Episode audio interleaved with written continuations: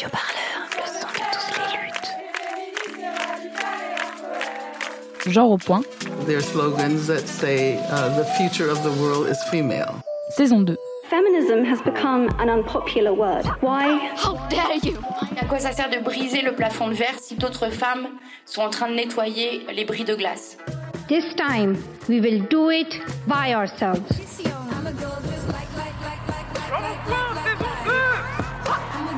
Comment on se réapproprier des, des tactiques, des stratégies, des actions, des pratiques qui sont reconnues comme viriles, masculines La faute, c'est elle. Alors comment elle s'est habillée? Qu'est-ce qu'elle a fait? Qu'est-ce qu'elle a dit? Qu'est-ce qu'elle a bu? Mais arrêtons, quoi. Et c'est possible de faire autrement, société. Genre au point. Saison 2. On se lève et on se casse. La prise de conscience sur les inégalités de genre s'installe. La parole se libère. Les mouvements féministes ne cessent d'occuper l'espace. Genre au point saison 2 se consacre en 10 épisodes aux luttes féministes de 2021 et à leur bouillonnement. Quelles stratégies de lutte coexistent contre la domination patriarcale? Des réseaux sociaux aux rues pavées, des cours de récréation aux assemblées politiques, dans les hôpitaux et sur les écrans de cinéma, quelles forces et quels moyens sont mobilisés pour se battre? Épisode 8 Le féminisme lesbien. En fait, le lesbianisme, au fond, c'est quoi? Si on veut politiser le lesbianisme, le lesbianisme, c'est de mener sa vie indépendamment du regard euh, des hommes, c'est-à-dire d'être indifférente euh, au regard des hommes et de ne pas s'inscrire dans, euh, de refuser un rapport d'appropriation des femmes par les hommes. Et, je crois que ce qui, au fond, c'est ça le problème avec avec le lesbianisme, c'est de refuser que des femmes puissent vivre euh, et construire une famille euh, sans hommes en fait et de penser les femmes en fait indépendamment euh, des hommes. Être lesbienne, est-ce forcément être féministe? Les mouvements féministes, dans le passé et aujourd'hui, prennent-ils en compte la question lesbienne? Pour parler lesbienne et féminisme et croisement entre ces deux mouvements, je reçois aujourd'hui Ilana Eloi. Elle est sociologue et historienne, titulaire d'un doctorat en études de genre. Sa thèse porte notamment sur la politisation du lesbianisme dans le mouvement de libération des femmes dans les années 70. Depuis, elle publie articles et réflexions autour des mouvements lesbiens et des luttes politiques et continue ses travaux de recherche. Bonjour Ilana Eloi. Bonjour, merci de cette invitation. Avec plaisir. Alors avant de parler des lesbiennes au présent, j'aimerais qu'on fasse un saut dans le temps et qu'on parle de la construction des mouvements lesbiens dans les années 70. Alors les années 70-80, c'est le MLF, c'est le droit à l'avortement, la contraception, les manifs, les âgés. Mais alors les lesbiennes dans tout ça, elles sont où et qu'est-ce qu'elles font? Alors, effectivement, moi je me suis intéressée à l'histoire de la construction d'un sujet politique lesbien en France. Alors pour commencer, il faut dire que... Euh, quand je me suis penchée sur ce sujet, sur cette question de la place des lesbiennes dans le mouvement de libération des femmes, en l'occurrence en France dans les années 70, ce qui se disait sur euh, le rapport entre féminisme et lesbianisme dans le mouvement de libération des femmes, c'était que euh, le MLF avait constitué un espace euh, inédit de libération de l'homosexualité féminine. Et donc le récit était euh, celui vraiment d'une célébration du lesbianisme dans le mouvement de libération des femmes, d'une libération lesbienne grâce et par le féminisme des années 70. Donc c'était le récit qui était tenu dans l'historiographie sur le MLF. Et alors, moi, en fait, dans ma recherche, j'ai vraiment inversé ce récit. Enfin, je me suis rendu compte qu'on pouvait écrire une toute autre histoire des rapports entre féminisme et lesbianisme. Et j'ai démontré qu'en fait, c'était l'inverse qui s'était passé. Donc, ça pose aussi la question, bien sûr, de pourquoi est-ce que le récit de la libération euh, a pris le pas sur celui de la, sur celui de l'exclusion. Moi, j'ai démontré que les lesbiennes, en réalité, avaient été exclues euh, du mouvement de libération des femmes, exclues en tant que lesbiennes. C'est-à-dire, tant qu'elles s'identifiaient en tant que femmes, il euh, n'y avait pas de souci. Mais ce qui posait problème, c'était des lesbiennes qui souhaitaient être visibles en tant que lesbiennes et politiser euh, la différence euh, lesbienne. Euh, et donc à partir de, de ça, moi j'ai un peu, j'ai réécrit cette histoire et j'ai essayé de comprendre euh, comment cette exclusion euh, s'était faite. Et je me suis intéressée en particulier à la trajectoire de Monique Wittig, euh, qui a quitté la France pour les États-Unis euh, en 1976.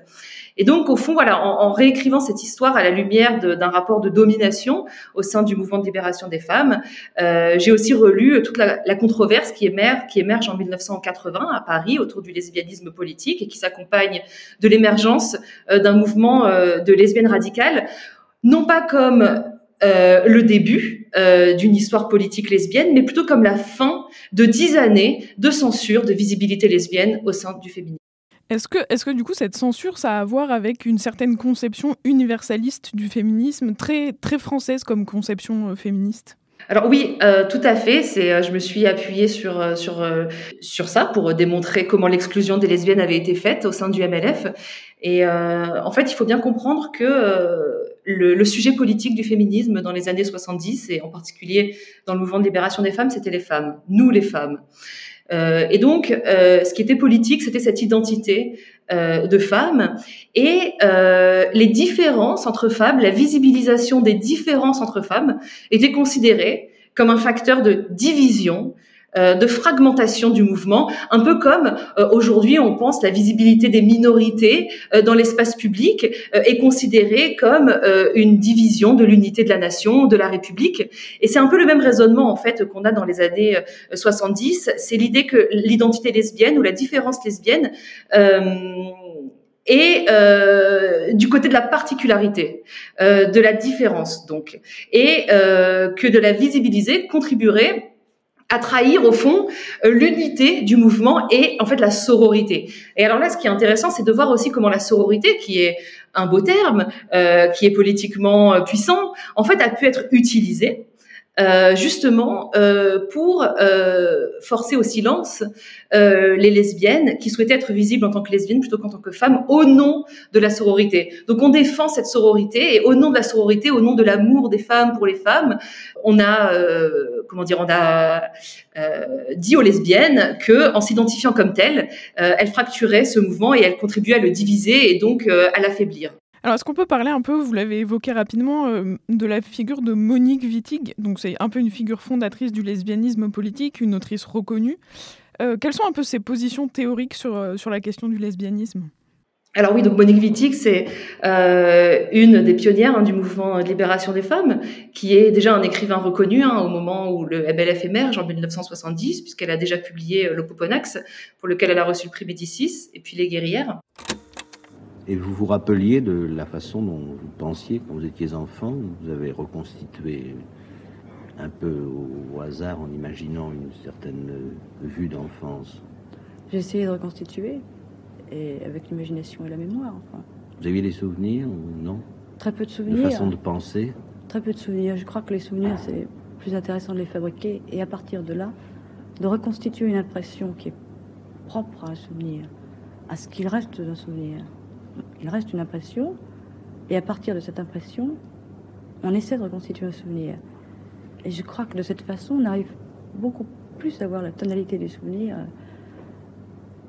qu'en essayant de traduire le souvenir en lui-même. Ça a été facile?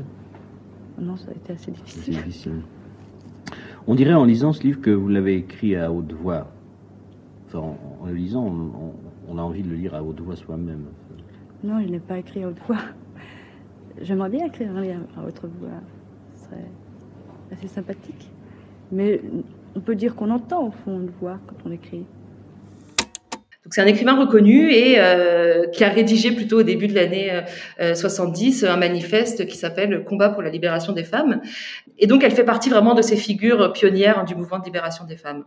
Moi, ce qui m'a intéressé, euh, c'est que malgré ça, hein, malgré le fait qu'elle était à l'origine du mouvement de libération des femmes avec d'autres femmes, en 76, elle quitte la France et elle part aux États-Unis. Et donc moi, j'ai essayé de, de problématiser ce départ, de le comprendre, puisque c'est quand même étonnant.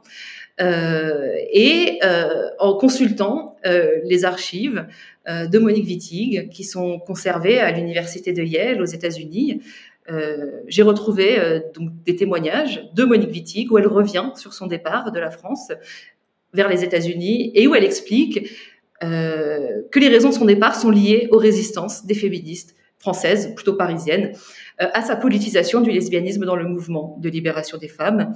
Euh, donc elle est partie avec beaucoup d'amertume, euh, beaucoup de déception, et elle raconte même qu'elle a été chassée. C'est elle-même qui emploie le terme de chasser, et elle parle d'exil. Euh, alors, quand on découvre ce témoignage, forcément, ça surprend. Enfin, quand j'ai découvert ce témoignage, forcément, ça m'a surprise, euh, puisque justement, ça allait à l'encontre de tous les récits sur le MLF. Quand je découvre euh, ces témoignages, ces lettres de Monique Wittig, euh, j'ai été très surprise, puisque le récit de Monique Wittig, le récit qu'elle fait de son départ, va à l'encontre, justement, euh, de tout ce qui avait été dit et écrit sur les rapports entre féminisme et lesbianisme dans le mouvement de libération des femmes. Elle, donc, elle parle euh, d'une censure de sa parole lesbienne, de résistance très vive à sa politisation du lesbianisme dans le mouvement de libération des femmes. Donc moi, j'ai pris en fait ce récit au sérieux. Je me suis dit quelle histoire peut-on réécrire si on prend ce récit au sérieux? Euh, donc ça, c'est un des points de départ. Ensuite, euh, pour répondre plus directement à la question, comment elle en est venue euh, à, théoriser le lesbianisme, donc je, je, pense que en fait, c'est lié à son expérience aussi hein, dans le mouvement de libération des femmes. C'est-à-dire que Monique Wittig, elle a théorisé en 1980 les lesbiennes comme n'étant pas des femmes. Elle dit que les lesbiennes ne sont pas des femmes, car ce qui fait une femme, c'est une relation sociale particulière à un homme, relation à laquelle les lesbiennes échappent en refusant de devenir ou de rester euh, hétérosexuelles.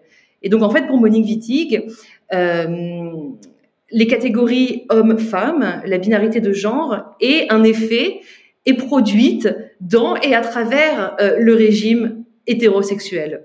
Donc, ce qui est très, très fort et très important chez Monique Wittig, c'est qu'il y a à la fois une théorisation de l'hétérosexualité, non pas comme une préférence sexuelle, donc c'est-à-dire comme quelque chose finalement d'apolitique, mais comme un régime, comme un système politique, comme une institution. Et elle nous dit aussi, en plus de ça, que cette institution d'hétérosexualité, euh, elle naturalise euh, la différence sexuelle, et donc que les catégories d'hommes et de femmes renforcent l'hétérosexualité. Et donc pour elle, si on se dit fémini si on se dit euh, si le sujet du politique du féminisme est le sujet femme, c'est un sujet euh, qui contribue au maintien de l'hétérosexualité. Euh, en fait, la sororité, euh, donc l'idée donc, qui consiste à dire que toutes les femmes euh, sont les mêmes et que la visibilisation des différences entre femmes est une forme de division du mouvement, que la sororité, c'est c'est aussi une manière de nier les rapports de pouvoir entre femmes. Hein, et c'est bien ça qu'a fait Monique Wittig. Euh, en théorisant l'hétérosexualité comme un régime politique, ce qu'elle nous dit, c'est qu'il y a des différences. Euh, entre femmes et que la sororité peut contribuer justement à invisibiliser ces différences et donc il faut se méfier euh, de la sororité. Euh, voilà, dans le sens où euh, elle peut contribuer à invisibiliser les rapports de domination, le fait que certaines femmes soient parfois dans des positions de domination sur d'autres femmes ou euh, et euh, euh, des privilèges. et c'est-à-dire que les femmes ne sont pas toujours dans tout lieu, en tout contexte, dominées en tant que femmes. Euh, elles peuvent être, elles peuvent bénéficier de privilèges sociaux en tant que femmes hétérosexuelles, par exemple, mais aussi en tant que femmes blanches, en tant que femmes bourgeoises. Et donc ça, c'est important. C'est ce qui est intéressant dans cette critique lesbienne du féminisme, c'est euh, au fond euh, la critique euh, du concept de sororité. Alors aujourd'hui, il y a aussi un retour en force euh, de la sororité. C'est très bien, mais je pense qu'il faut toujours prendre garde aussi à ce, à, ce, que la sororité n'invisibilise pas les différences entre femmes. Ça, c'est une leçon en tout cas à garder en tête de, cette histoire du lesbianisme politique et de la théorie de Wittig. Et ça me fait penser aussi à cette idée de est-ce est qu'il y a aussi une, adéquation ou une, une, imbrication entre le lesbianisme politique tel qu'il a été pensé dans les années 70, donc il y a un lesbianisme matérialiste. Et euh, dans les années 80, s'est développé aux États-Unis toutes les théories queer, avec notamment euh, Judith Butler qui a beaucoup pensé euh, le lesbianisme, mais aussi les identités euh, de genre euh, sous un prisme de déconstruire la binarité du genre. Est-ce que euh, donc ces théories queer et ces théories matérialistes, est-ce qu'elles ont des points d'accroche et des points d'entente, ou est-ce que très souvent, notamment dans les études de genre en France, on les oppose? Est-ce qu'il y a une adéquation entre ces deux Est-ce qu'il y a des points de rencontre de ces deux théories-là? C'est une question intéressante. Oui, bien sûr. Euh, Judith Butler, elle a été très inspirée par Monique Wittig. C'est une référence euh, qui revient dans tout l'ouvrage de Troubles dans le genre. Euh, parce que Monique Wittig donc a théorisé l'hérosexualité comme un régime qui produit et qui naturalise la différence sexuelle. Euh, et donc c'est euh, ça c'est euh, un apport fondamental pour les théories queer et pour Judith Butler dans Troubles dans le genre. Donc l'articulation au fond entre genre et sexualité. en revanche, il y a des différences très importantes et qui font que bon nombre de lesbiennes radicales des années 80 ne se sont pas du tout reconnues dans les théories queer de Judith Butler, c'est que pour les, le lesbianisme radical, euh, l'objectif politique est l'abolition euh, de la différence sexuelle, l'abolition euh, des genres. Chez, euh, chez Butler et dans les théories queer, on est plus euh, dans l'idée qu'il faut faire avec le pouvoir et qu'il faut au fond subvertir les normes, se jouer du genre et euh, une au fond une, une revendication de la prolifération des genres euh, pour brouiller euh, et pour euh, déconstruire justement ce binarisme obligatoire. Donc il y a l'idée que euh, on va jamais sortir du pouvoir, que les sujets sont formés dans et à travers le pouvoir et que c'est dans le pouvoir qu'il faut resignifier les normes et les subvertir. Donc c'est deux stratégies politiques qui sont très différentes, mais en même temps le lesbianisme de Monique Wittig euh, a été très important dans la théorisation, euh, enfin dans les théories queer des années 90 euh, avec Butler, mais aussi d'autres auteurs importants. Comment les lesbiennes, donc Monique Wittig, mais pas que, et comment les lesbiennes dans les années 70 tentent de penser l'hétérosexualité à la fois donc comme un régime oppressif des femmes, à une échelle très matérialiste. Et puis donc, elle, elle, elle, développe cette idée de contrainte à l'hétérosexualité. Qu'est-ce que c'est que cette idée de contrainte matérielle?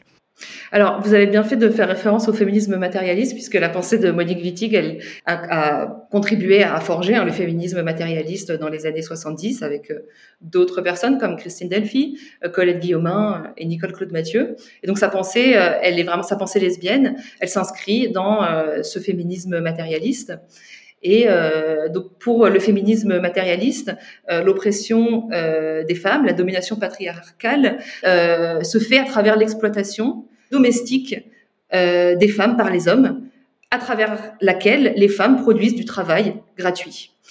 Euh, donc le travail domestique, euh, le travail reproductif, l'éducation des enfants, et donc les hommes s'approprient ce travail gratuit. Et donc la disparition du patriarcat ira de pair avec la disparition de la différence sexuelle, puisque la différence sexuelle ne précède pas l'exploitation. Euh, elle, est un, elle est un marqueur de cette oppression. Et donc, euh, Monique qu'elle ajoute à ça, en fait, elle dit, mais au fond, euh, cette appropriation euh, privée des femmes par les hommes, cette exploitation euh, des femmes par les hommes dans le cadre de la sphère domestique, en fait, elle se fait à travers autre chose qui est resté impensé dans le féminisme matérialiste des années 70, c'est la relation hétérosexuelle ou l'institution hétérosexuelle. C'est dans le cadre de l'hétérosexualité que cette exploitation économique se fait. Et c'est aussi euh, dans le cadre euh, de l'institution hétérosexuelle euh, que les femmes sont réduites au statut d'objet sexuel. Donc vraiment, elle articule en fait l'oppression des femmes au régime de l'hétérosexualité, à l'institution hétérosexuelle. Et le terme de contrainte à l'hétérosexualité, elle est employée par Adrienne Rich, qui est une poétesse et théoricienne féministe lesbienne états-unienne. Elle parle dans un texte qui s'intitule euh, la contrainte à l'hétérosexualité et l'existence lesbienne, donc de contrainte à l'hétérosexualité. Et en fait, ce qu'elle explique dans ce texte, c'est que euh, c'est une erreur de penser que les femmes sont majoritairement euh, attirées euh, par les hommes ou qu'il y aurait quelque chose de naturel euh, dans euh, le désir des femmes pour les hommes ou, les ou une préférence sexuelle hétérosexuelle. Pour elle, c'est une erreur de penser en termes de préférence sexuelle dans le sens où l'hétérosexualité est tellement imposée, tellement contrainte, tellement socialement organisée que les femmes, en fait, ont finalement pas vraiment le choix euh, de choisir euh, autre chose. Et justement, sur ce, cette question de choix, est-ce est qu'on peut choisir de, de devenir lesbienne? Est-ce que devenir lesbienne peut être lié au choix de refuser des injonctions patriarcales dans sa sexualité, dans son intimité, et donc de déconstruire aussi ses désirs euh, plutôt intimes, et donc à la fois politiques, mais du intime aussi? Au fond, pour moi, la question, elle n'est pas tant celle-là, vraiment que celle de déconstruire la contrainte à l'hétérosexualité. Euh, c'est-à-dire de se demander, euh, il ne s'agit pas de dire que toutes les femmes pourraient décider de devenir lesbiennes. En fait, finalement, c'est pas vraiment ça la question. La question, c'est plus de déconstruire l'hétérosexualité et de s'interroger sur euh, la manière dont les femmes sont contraintes à être hétérosexuelles, contraintes par tout un tas de mécanismes sociaux, politiques, idéologiques, euh, culturels, euh, que ce soit euh, évidemment l'absence criante de représentation du lesbianisme, l'idéalisation de l'hétérosexualité dans la culture populaire, la stigmatisation du lesbianisme, l'exotisation du lesbianisme, le fait qu'une femme qui va sortir des normes de la féminité va toujours courir le risque de se faire traiter de lesbienne, et donc le lesbianisme comme un rappel à l'ordre du genre pour les femmes, pour toutes les femmes. Et donc tout ça fait que euh, vraiment c'est tout ça qui permet de penser l'hétérosexualité non pas comme une orientation ou une préférence qui serait de l'ordre de la nature, mais de penser l'hétérosexualité vraiment comme une institution euh, et un régime. Pour moi, c'est vraiment euh, c'est là qui est c'est ça vraiment le, le la chose à penser euh, si on veut euh, déconstruire cette injonction permanente à l'hétérosexualité. Et aussi de penser, euh, encore une fois, je l'ai déjà dit, mais vraiment, euh, et c'est ce que c'est ce qu'ont expliqué hein, les, les c'est ce qu'a expliqué la pensée lesbienne politique et lesbienne radicale, euh, de penser euh, l'articulation entre euh, le régime de l'hétérosexualité et l'appropriation des femmes par les hommes. C'est-à-dire que de pas penser encore une fois l'hétérosexualité comme une préférence, mais comme une culture, comme une institution à travers laquelle est naturalisé euh, l'accès permanent euh, des hommes aux femmes. C'est-à-dire un droit. Adrienne Rich parle de droit de jouissance physique, euh, affective, économique des hommes sur les femmes, qui ne peut se faire qu'à travers institutionnalisation de l'hétérosexualité. Alors on va passer un peu au, présent et aux lesbiennes aujourd'hui. Est-ce que le lesbianisme est encore aujourd'hui une revendication invisible des mouvements féministes ou ça commence à bouger? Alors, je pense qu'il y a beaucoup de choses qui changent depuis quelques années.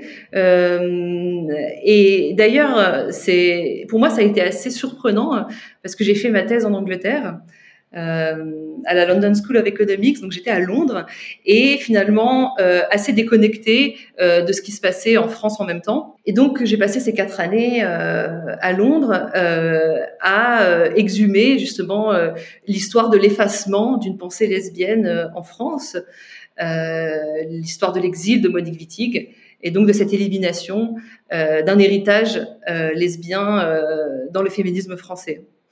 Et après avoir quelques jours après avoir rendu euh, ma thèse, je suis rentrée euh, en France et euh, et en fait, ce qui m'a frappée, c'est je suis partie euh, quelques jours en vacances avec une dizaine d'amis. Et là, je me suis rendu compte qu'autour de moi, euh, presque la moitié des personnes avaient un livre de Monique Wittig avec elle.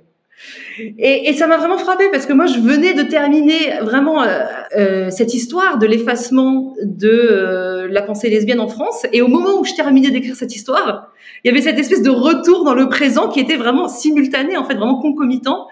Et, et, et ça m'a vraiment fait prendre conscience que euh, une espèce de concomitance assez belle, en fait, de dire bon, bah, j'ai écrit l'histoire de cet effacement, mais au moment où je la termine, eh ben, il y a un retour de cette pensée, il y a un retour de Monique Wittig en France.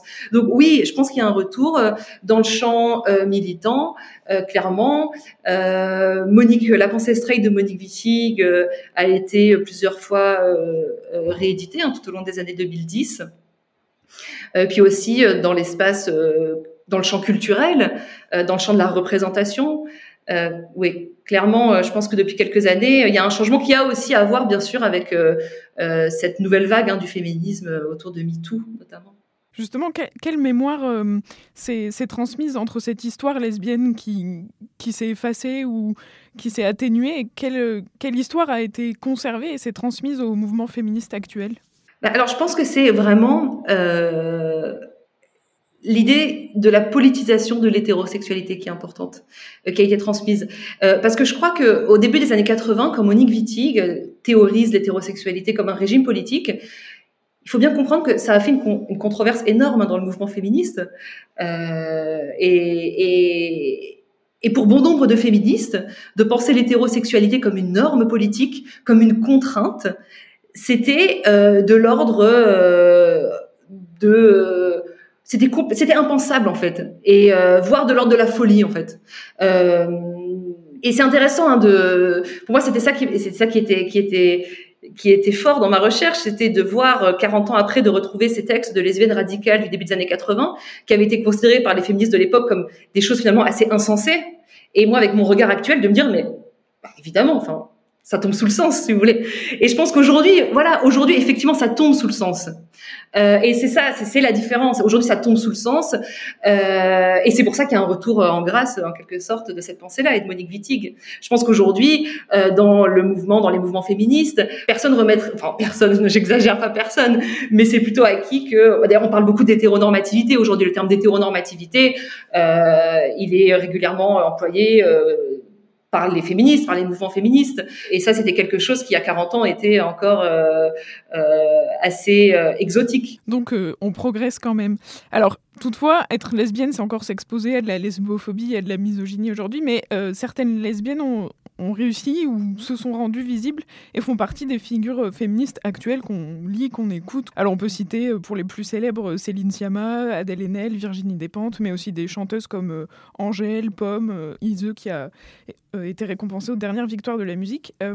Comment participe-t-elle à, à visibiliser le lesbianisme? Comment elle euh, participe à, rendre le lesbianisme plus, plus connu, plus commun? Je pense de plusieurs manières. Euh, je pense qu'elle l'articule euh, à un discours féministe déjà, donc qui fait que on peut être féministe sans être lesbienne pour autant, mais on va avoir accès à ce discours et, et on va s'y intéresser et on va on va l'intégrer. Euh, et, et, je pense que euh, c'est aussi le, le, la puissance de la culture populaire en fait. Je pense que la société elle change en fait à travers la culture populaire. Euh, elle change pas euh, uniquement à travers les théories, euh, à travers les mouvements sociaux. Euh, la culture populaire, elle a un impact vraiment fulgurant en fait sur euh, les transformations euh, sociales. Le champ artistique, le champ culturel a un impact immense sur euh, les transformations sociales et notamment sur euh, les nouvelles générations. Euh, donc euh, voilà, c'est euh, le rôle aussi de la culture, et c'est ce que nous dit en fait aussi notre époque, c'est l'importance de la culture pour penser les transformations sociales. Ce, rôle culturel, ça a toujours été, j'ai l'impression, un, domaine d'épanouissement des lesbiennes. On peut notamment citer la littérature, qui a toujours été un endroit où les lesbiennes ont pu alors plus ou moins euh, de façon cachée ou pas, mais ont pu, pu s'exprimer. On peut donc reparler de Monique Wittig, mais aussi il y a eu Colette, Violette Leduc, Virginie Despentes, Fatima Das récemment. Euh, Est-ce que les lesbiennes ont un rôle à jouer dans la, la langue et la transformation du langage aussi? Oui, enfin, je pense que là, on peut. C'est une question qui est très vitigienne. Ou une, je vais faire une réponse sûrement très vitigienne. Mais Monique Wittig était euh, grand écrivain, et, euh, et pour Monique Wittig, euh, on changera pas la société sans changer euh, le langage, sans, changer euh, les termes euh, avec lesquels euh, on parle. Et, et alors, le, pour Monique Wittig, le combat il se fait notamment autour de l'universel masculin, enfin du neutre, soi-disant neutre, mais qui est en fait une universalisation du masculin. Et donc le langage est, est politique. Euh, ça, c'est en tout cas euh, une évidence, et c'est à partir de là que Monique Wittig a aussi construit euh, sa pratique littéraire. Voilà, de vraiment euh, de, de, de, considérer la littérature comme un champ de bataille aussi pour transformer les représentations. Et, et, et c'est quelque chose d'ailleurs qu'on retrouve aujourd'hui autour des débats sur l'écriture inclusive. Hein. voilà, évidemment que qu'il y a un travail à faire avec la langue. Dimanche 25 avril se tiendra à Paris la première Dyke March de l'histoire en France, donc une marche en non-mixité lesbienne, au moins dans le, cortège de tête. Quels sont les enjeux de, cette marche historique, car il n'y en a jamais eu en France? Alors moi je ne suis pas euh, du tout dans, euh, enfin liée à l'organisation de cette marche, donc euh, je peux pas en dire euh, beaucoup. Par contre, ce que je peux dire, c'est qu'il y a déjà eu une marche lesbienne en France. Euh, donc il y a quand même euh, une histoire, une marche lesbienne qui n'est pas connue du tout, euh, mais qui s'est tenue au mois de juin 1980. Et donc c'est la première marche lesbienne et qui s'inscrit euh, dans l'émergence justement de cette pensée lesbienne hein, en 1980 et de l'émergence d'un mouvement euh, de lesbiennes radicales. Euh, et, euh, et, donc euh, voilà, il y a quand même, il y a déjà une marche lesbienne en France. Après, je crois que cette marche c'est aussi une manière de, faire en France ce qui se fait déjà aux États-Unis, au Canada, les Dyke March. Alors, ce que, ce qui est intéressant, c'est que ça confirme justement ce retour en fait à la visibilité, enfin cette nouvelle visibilité lesbienne dans le champ du militantisme, mais aussi donc dans l'espace euh, public. Euh, mais ce qui est aussi intéressant, c'est de voir le sujet lesbien qui est euh, produit et revendiqué euh, à travers ces nouvelles formes de militantisme. Moi, ce que j'aperçois, c'est que c'est un sujet lesbien qui est très ouvert, et c'est ça qui est intéressant. Euh, qui est ouvert euh, aux sujets racisés, qui est euh, ouvert aux personnes trans, parce que le, le, le, en fait, au fond, le, risque des, de, de, des identités politiques euh, et c'est bien ce que j'ai démontré dans mon travail de recherche, c'est justement de toujours créer des nouvelles frontières euh, qui vont exclure des sujets. Donc, quand les féministes disaient nous les femmes en 70, implicitement, elles disaient nous les femmes hétérosexuelles, euh, ou en tout cas les lesbiennes n'étaient pas considérées comme des femmes. C'est d'ailleurs bien pour ça que Wittig a dit que les lesbiennes ne sont pas des femmes. Et donc, quand on dit lesbienne, qu'est-ce qu'on entend par lesbienne euh, Quelles sont les lesbiennes qui sont euh, représentées par ce sujet-là? Et moi, ce qui me semble intéressant dans le discours, dans les discours actuels autour euh, du lesbianisme, c'est que j'ai l'impression que c'est euh, un sujet qui est pas figé en fait. Et ça me semble politiquement important, qui est en construction et, et en devenir en fait, permanent sur cette idée de, de construction et de, d'identité, de, de, politisation aussi de, différentes identités. Euh, est-ce, est-ce qu'il euh, y a eu des expériences dans le passé, et parce que cette marche va aussi être en partie en non-mixité lesbienne, est-ce que, est-ce que cette idée de non-mixité lesbienne, elle a déjà existé par le passé, et est-ce qu'elle elle pose, elle a posé débat dans le passé? Euh, aujourd'hui, il y a des débats sur, euh, sur cette non-mixité lesbienne. Euh, est-ce que c'est des débats anciens, nouveaux, qui se, qui se répètent, peut-être? Oui, alors c'est un débat très ancien. en fait, c'est un peu toute l'histoire de la politisation du lesbianisme dans le mouvement de libération des femmes. D'ailleurs, il y a un paradoxe intéressant, c'est-à-dire que les féministes ont théorisé la nécessité de la non-mixité féministe pour reconstruire une subjectivité féminine, indépendante du regard des hommes, etc., pour conscientiser l'oppression des femmes entre elles. Euh, et en même temps qu'elles ont théorisé la nécessité de la non-mixité féministe, elles se sont aussi opposées à la non-mixité lesbienne au sein euh, du féminisme comme je l'ai comme je expliqué tout à l'heure, comme euh, une forme de division du mouvement, voire de séparatisme en fait. D'ailleurs, on employait déjà à l'époque le terme de séparatisme. et en fait, ce que les féministes considéraient comme du séparatisme, c'était tout simplement de la non-mixité lesbienne. Euh, et d'ailleurs, dans les années 80, quand le, c'est pour ça que je, dis, je parle toujours de lesbianisme politique et jamais de séparatisme lesbien. Mais à l'époque, et d'ailleurs encore aujourd'hui, hein, dans certains récits historiographiques, pour décrire ce, ce moment euh, historique de l'émergence du lesbianisme politique, on parle de séparatisme lesbien. C'est pas du séparatisme. Et d'ailleurs, on voit bien aujourd'hui que l'emploi de ce terme, il est très idéologique, il est très polémique. Donc euh, ces questions-là, elles sont, elles sont, elles sont anciennes, ouais. Autre sujet de mobilisation, notamment pour les lesbiennes, c'est que depuis 2012 et la promesse de François Hollande d'ouvrir la PMA à toutes les femmes, euh, pour les couples de lesbiennes et pour les femmes seules, rien n'a changé ou presque. La loi de bioéthique fait actuellement la navette entre le Sénat et l'Assemblée la proposition de loi est sans cesse modifiée. Euh, par ailleurs, certaines mesures sont aussi très euh, discriminatoires à ce sujet. Qu'est-ce que ça révèle aussi sur l'engagement, ou plutôt le non-engagement de l'État sur cette question, et donc sur un droit pour les lesbiennes en fait Je pense que ça révèle euh, une forme de lesbophobie d'État, tout simplement, que les lesbiennes euh, et les femmes célibataires aussi, puisqu'elles sont aussi concernées par la PMA, mais euh, là, en l'occurrence, on va parler des lesbiennes, que les lesbiennes n'ont pas les mêmes droits que d'autres femmes qui ont accès à la PMA. Donc, ça s'appelle de la lesbophobie d'État. Ce que ça dit aussi, cette lesbophobie d'État, c'est quoi? C'est l'impossibilité de penser de penser. En fait, le lesbianisme, au fond, c'est quoi? Si on veut politiser le lesbianisme, le lesbianisme, c'est de mener sa vie indépendamment du regard euh, des hommes, c'est-à-dire d'être indifférente euh, au regard des hommes et de ne pas s'inscrire dans, euh, de refuser un rapport d'appropriation des femmes par les hommes. Et, et je crois que ce qui, au fond, c'est ça le problème avec avec le lesbianisme, c'est de, de refuser que des femmes puissent vivre euh, et construire une famille euh, sans hommes, en fait, et de penser les femmes, en fait, indépendamment euh, des hommes.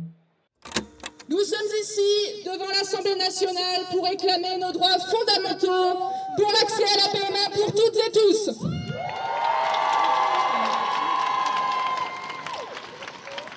Car c'est comme ça qu'il faut faire dans cette société. Il faut réclamer encore et toujours des droits qui nous sont dus que les députés de cette Assemblée le retiennent pour la troisième lecture de ce projet de loi. On ne lâchera rien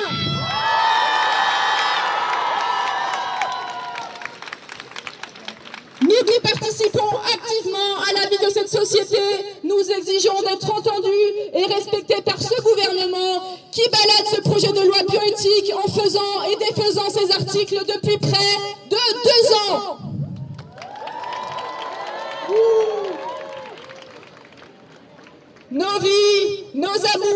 nos corps, nos familles ne sont pas des sujets de société dont on débat entre politiciens réactionnaires.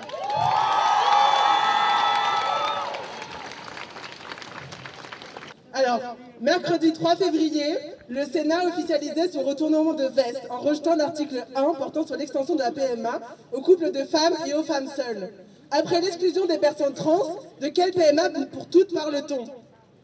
Nous ne voulons pas de cette PMA au rabais qui redorerait le mince vernis progressiste déjà bien écaillé du gouvernement sur le dos des femmes, des lesbiennes et des gouines, des personnes trans et intersexes. Nous ne voulons plus de ces auditions d'experts autoproclamés, de cette kyrielle d'amendements et de débats lesbophobes, sexistes et transphobes, de ces drapeaux rouges et verts achetés les week-ends au service du maintien d'un ordre familial morbide. Euh, alors, quelles sont les mobilisations des lesbiennes sur cette question de la PMA face à l'État, face aussi à l'extrême droite, euh, incarnée par la Manif pour tous? Est-ce qu'il y a des mobilisations qui existent? Est-ce qu'il y en a qui pourraient exister? Est-ce que c'est une question hum, que les lesbiennes parviennent à politiser ou est-ce que c'est compliqué de, de s'accorder sur ce, sur ce thème-là de la PMA euh, non, je pense que, dans tout cas dans le champ militant, depuis euh, la, les, débats hein, autour du mariage pour tous, euh, les lesbiennes ont été très actives pour défendre l'accès de la PMA à toutes les femmes. Et d'ailleurs, au moment des débats sur le mariage pour tous, il y a eu un collectif qui s'appelait le collectif Oui Oui Oui. J'en parle parce que j'ai participé, donc je connais un peu l'histoire, mais qui a vraiment mis en avant Oui Oui Oui, c'était ça. C'était le mariage, l'adoption et la PMA les trois oui, et euh, qui était un collectif euh, créé euh, principalement par des lesbiennes et auquel participaient en grande majorité des lesbiennes. Voilà. Après, par contre, c'est vrai qu'il y a peut-être un hiatus entre les forces militantes lesbiennes et leur représentation dans le champ médiatique et public. C'est-à-dire qu'on n'entend pas en fait les lesbiennes défendre la PMA dans les médias. Donc là, voilà, il y a un vrai problème aussi à ce niveau-là dans le champ de la représentation. Euh, pour finir, parce qu'on arrive à la fin de, de cet entretien, euh, qu'est-ce qu'apporte le lesbianisme au quotidien, euh, aux femmes et, aux féministes, mais aux, femmes en général? Qu'est-ce que ça apporte le lesbianisme? Je pense que ça apporte euh, beaucoup de bonnes choses. je pense à Virginie Despentes qui, racontait qu'en sortant de que sortir de l'hétérosexualité lui avait apporté un énorme soulagement. Ça soulage en fait. Le terme de Virginie Despentes, il est, il est bien choisi. C'est un soulagement puisque on prend plus en compte en fait. On n'essaye plus de plaire aux hommes, si vous voulez. On fait plus ces efforts-là. Merci beaucoup, euh, Ilana Eloi, pour cet entretien. Je vous en prie. Merci à vous.